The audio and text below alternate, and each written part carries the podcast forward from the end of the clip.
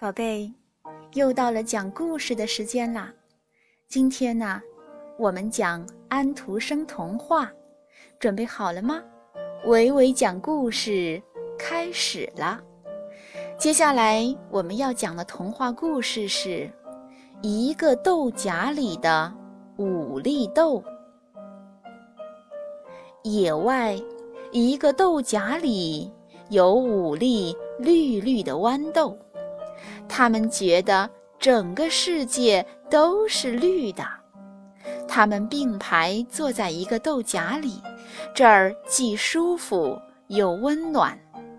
豌豆们越长越大，开始想一些事情。他们不想老是这样坐在里面。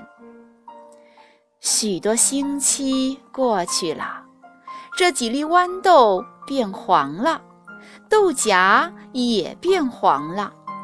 忽然，他们觉得豆荚震动了一下，豆荚被摘了下来，装进了一件马甲口袋里。他们很高兴，想着豆荚不久就会被打开。他们讨论着谁会走得最远。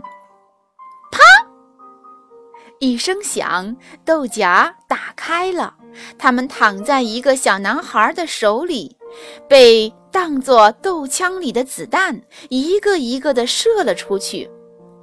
第一粒说要飞向广大的世界里去，第二粒说要直接飞进太阳里，其余的两粒说飞到什么地方就在什么地方睡觉。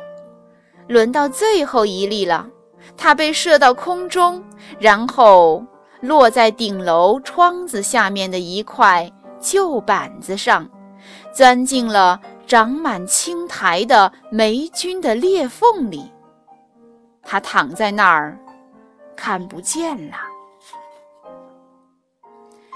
就在这小小的顶楼里，住着一个穷苦的女人，她每天。都要做许多许多的事儿，干很多又脏又累的杂活，还要照顾自己那个生了病的弱女儿。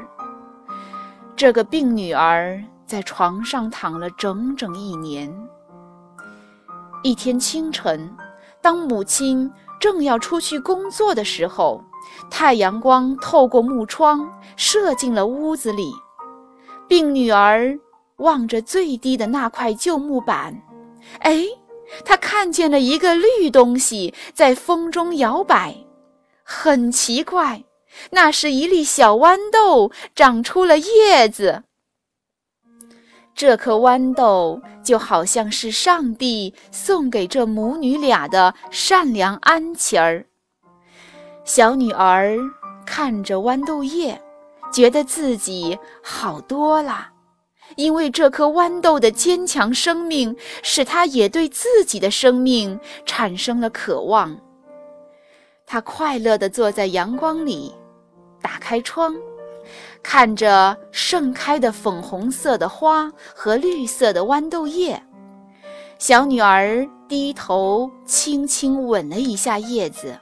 这一天简直像个节日，他觉得自己幸福极了。其余的几粒豌豆呢？第一粒落到屋顶的水碱里，被鸽子吃了；第二粒落到水沟里，经过几个星期，被沟里的臭水泡得肥肥的。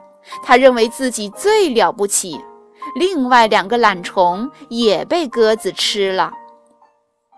顶楼窗子旁那个小女孩，自从有了那颗豌豆。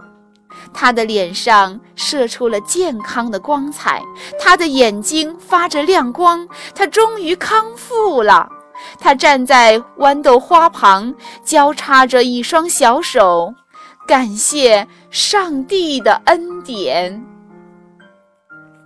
好的，故事讲完了，宝贝，再见。